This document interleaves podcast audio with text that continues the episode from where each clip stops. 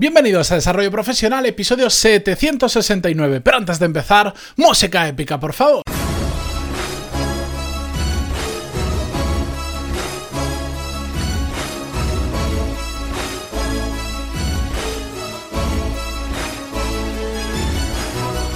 Buenos días a todos y bienvenidos a Desarrollo Profesional, el podcast donde hablamos sobre todas las técnicas, habilidades, estrategias y trucos necesarios para mejorar cada día en nuestro trabajo. Hoy es miércoles 18 de diciembre de 2019, eh, hemos entrado ya en la última quincena del año, vienen días complicados, vienen muchas fiestas a mitad de semana, algunos que se toman vacaciones dos o tres semanas, otros que no lo hacemos y vamos todos los días a trabajar como si nada pasara, menos los días claves, por supuesto. Pero bueno, eh, a nivel de vacaciones va a ser un poco lío porque algunos estaréis, otros no, pero que sepáis que el podcast va a continuar con total normalidad de lunes a viernes, incluido el día 24, el 25, el 31, el 1, mm, me da igual. Todos los días vais a tener podcast y si estáis de vacaciones o no os apetece o me dais un descanso por un día, o mejor dicho, os dais un descanso a vosotros mismos de mí por uno, por uno o por los días que sean, no os preocupéis que vais a tener todo ahí del tirón. Dicho esto, vamos con el tema de hoy. Quería empezar eh, contando una pequeña historia que yo creo, porque después de tantos episodios, eh, estoy seguro que la he tenido que contar, porque es una historia que cuando la escuché me fascinó, pero la conté para otro contexto, no para el que vamos a hablar hoy. Pero mm, Quiero recordar que sí que lo hice así. Resulta que hace ya bastante tiempo vi una entrevista a un personaje público, por lo menos en España, que es actor, si mal no recuerdo, pero sobre todo se lo conoce por diferentes papeles en programas de televisión relacionados con el mundo de la música, de la actuación. Es un, señor que se llama Ángel Yacer, que yo me imagino que los que estáis en España le pondréis cara probablemente, pero bueno, no os quedéis con eso. La cuestión mm, es que este hombre, pues en diferentes programas, eh, eh, juzga cómo lo hacen diferentes personas que quieren dedicarse al mundo de la música, etcétera, etcétera. La cuestión es que en la entrevista que le hacían, eh, él hablaba de una cosa que me resultó fascinante cuando lo escuché, porque él estaba comentando que cuando estaba haciendo de jurado en los castings de un programa que se, que se llama o se llamaba Operación Triunfo, por lo menos en España, se encontraba con mucha gente que se ponía tan nerviosa a la hora de hacer el casting que directamente algunos ni siquiera podían cantar o lo que salía por su boca era absolutamente un desastre. Pero debido a los nervios, que intentaban calmarlos de todas las formas posibles, pero había que gente que, que, era absolutamente imposible. Había gente que no rendía lo que podía rendir o fracasaban en ese casting simplemente porque los nervios les habían jugado una mala pasada. Y su reflexión ante este tipo de situación, que él había visto miles de personas pasar, porque el programa se hizo famoso, todo el mundo quería entrar, etcétera, etcétera, y han salido cantantes muy famosos a raíz de ese programa y otros no tantos, pero bueno, él decía que que le llamaba mucho la atención que la gente se pusiera tan nervioso en los castings. Y lo razonaba de la siguiente manera, que es lo que me pareció brillante. Él decía, yo me he presentado a muchísimos castings antes de que se me conociera a todos en todos estos programas. En su dilatada carrera había pasado como todo el mundo por decenas y decenas de castings. dice, y nunca me ponía nervioso. ¿Por qué?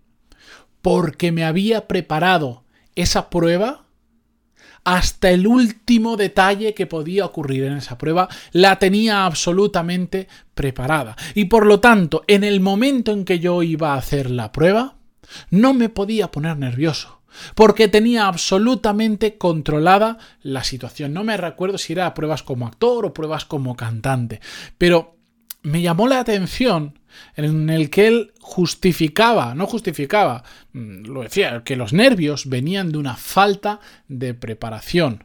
Que cuando él iba a un, a un podcast, a un casting y se sentía nervioso, se daba cuenta de que no había llegado lo suficientemente preparado. Y para el siguiente machacaba una y otra y otra y otra vez hasta que sabía que se iba a presentar delante del jurado y lo iba a hacer lo mejor que él lo podía hacer y que los nervios no le iban a traicionar. ¿Por qué? Porque había repetido esa canción tres millones de veces y era imposible que se pusiera nervioso porque tenía controlada la situación. Ahora, ¿por qué os cuento todo esto? Vamos, vamos a trasladar esa situación a las entrevistas de trabajo. ¿Por qué nos ponemos o qué hace que nos pongamos nerviosos en una entrevista de trabajo? Pues un montón de situaciones. Cuando nos hacen una pregunta que no sabemos o no tenemos la respuesta. O cuando de todas las respuestas posibles que se te ocurren ante una situación que te plantean, no sabes cuál es la mejor. ¿Por qué?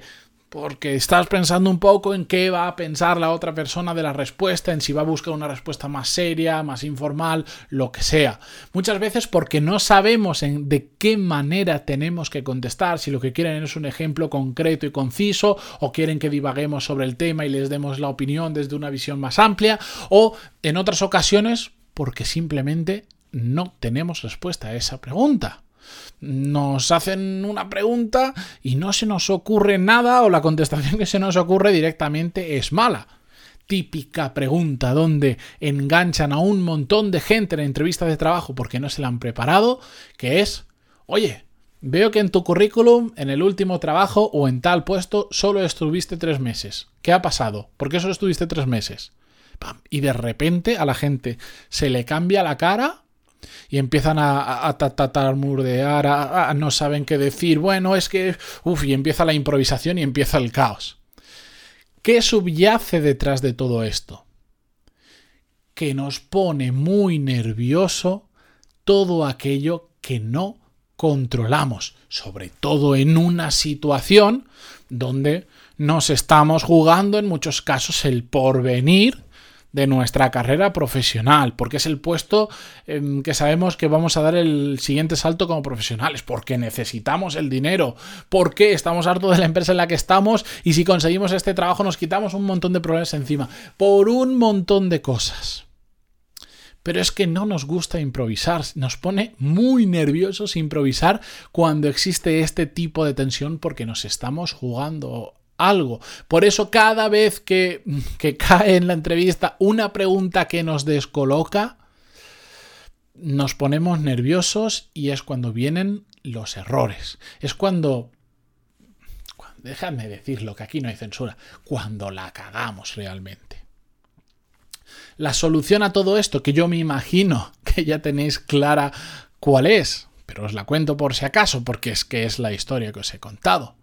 Prepararnos la maldita entrevista. Estoy harto de ver gente, de conocer casos, de que me cuenten, no me ha ido bien la entrevista porque me hicieron una pregunta que me pillaron no sé cuánto, porque no se la preparan. Si lo ponemos en perspectiva, asusta. Es el trabajo de nuestra vida o lo necesitamos por dinero, o por quitarnos a nuestro actual jefe de encima o a nuestros compañeros, o por el motivo que sea. Nos la estamos jugando, sabemos que es vital hacer bien esa entrevista y conseguir el trabajo, y toda nuestra preparación es ponernos guapos para dar una buena imagen. Toda nuestra preparación es peinarnos y plancharnos la camisa, por decirlo de alguna manera. Le dedicamos a veces más tiempo a eso que a pararnos a pensar y a prepararnos la entrevista. ¿Qué me pueden preguntar? Conforme mi currículum, en la última empresa estuve tres meses. ¿Es probable que te pregunten sobre qué pasó ahí? ¿Queda un poco raro si en tus últimos tres trabajos no has durado más de un año? Os estoy poniendo ejemplos. Claro que queda raro. Es probable que te pregunten sobre ello. ¿Qué les vas a responder? Además, te pueden preguntar de muchas formas. Prepararos las malditas entrevistas. Pensad en el 100% de las preguntas que creáis que os pueden hacer. Mirad quién es la persona que os va a entrevistar. ¿Quién es la empresa? ¿Qué hace la empresa? Yo he entrevistado a personas que no sabían ni la empresa en la que estaban haciendo la entrevista. No sabían ni lo que hacíamos, ni los productos que teníamos, ni a qué nos dedicábamos. Eso es descarte ya puede ser un maldito genio, que si no eso es un descarte directo. Pero es que eso es lo muy obvio. Pero de verdad, prepararos las entrevistas. ¿Sabéis qué pasa cuando vamos a una entrevista de trabajo? que nos estamos vendiendo a nosotros mismos. ¿Sabéis quiénes son los buenos comerciales? No solo aquellos que saben escuchar lo que necesita su cliente e intentar buscar la solución adecuada, sino los que ya saben qué responder ante todo tipo de situaciones. A veces va a cuadrar, otras veces no va a cuadrar lo que vas a vender, que lo que nos puede pasar a nosotros. A veces, bueno, pues en la entrevista nos vamos a dar cuenta que somos un perfil diferente al que están buscando y, y no va a haber match, no va a haber encaje porque porque están buscando otra cosa. Bueno, no pasa nada. O también al revés. Te das cuenta en la entrevista que no es el tipo de empresa en el que te quieres meter. Vale, genial. Pero si realmente cuadráis que te descarten de una entrevista de trabajo porque no te la has preparado suficiente, debería ser mm, tarjeta roja y expulsión, delito casi penado con cárcel. Porque nos la jugamos muchas veces a todo o nada en esas entrevistas. Imagínate, tienes el trabajo de tus sueños, el que te soluciona un montón de problemas delante de ti, ¿Cuánto tiempo le dedicáis a preparar esa entrevista? ¿Cuánto deberíais dedicarle?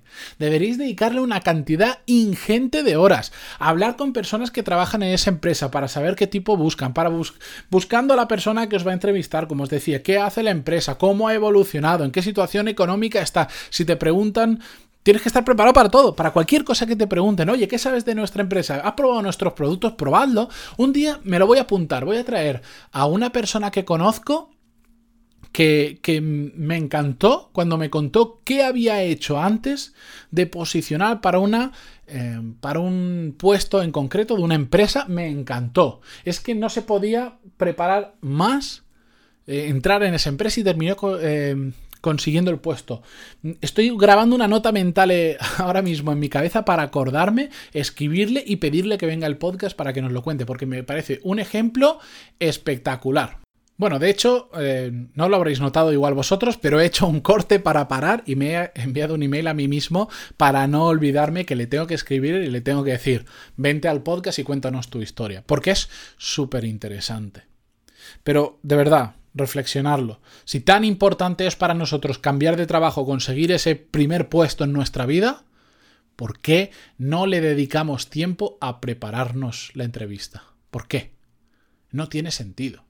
No tiene ningún sentido. Así que, con esto espero hacer que la próxima vez que vayáis a una entrevista de trabajo, estudiéis más que para el examen final de carrera, porque de hecho es bastante más importante.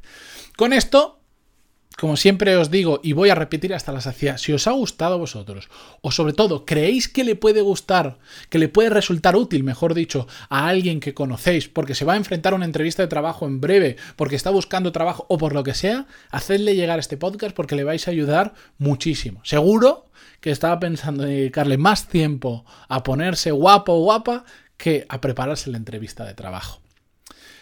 Pasádselo que le vais a ayudar. Ahora sí, yo me despido hasta mañana. Gracias, ya sabéis, por como siempre, por vuestros me gusta, comentarios en Evox, Spotify, Google Podcast, 5 estrellas en iTunes y porque no se pueden poner 6, que si no pediría 6, por lo que sea. Muchísimas gracias a todos y hasta mañana. Adiós.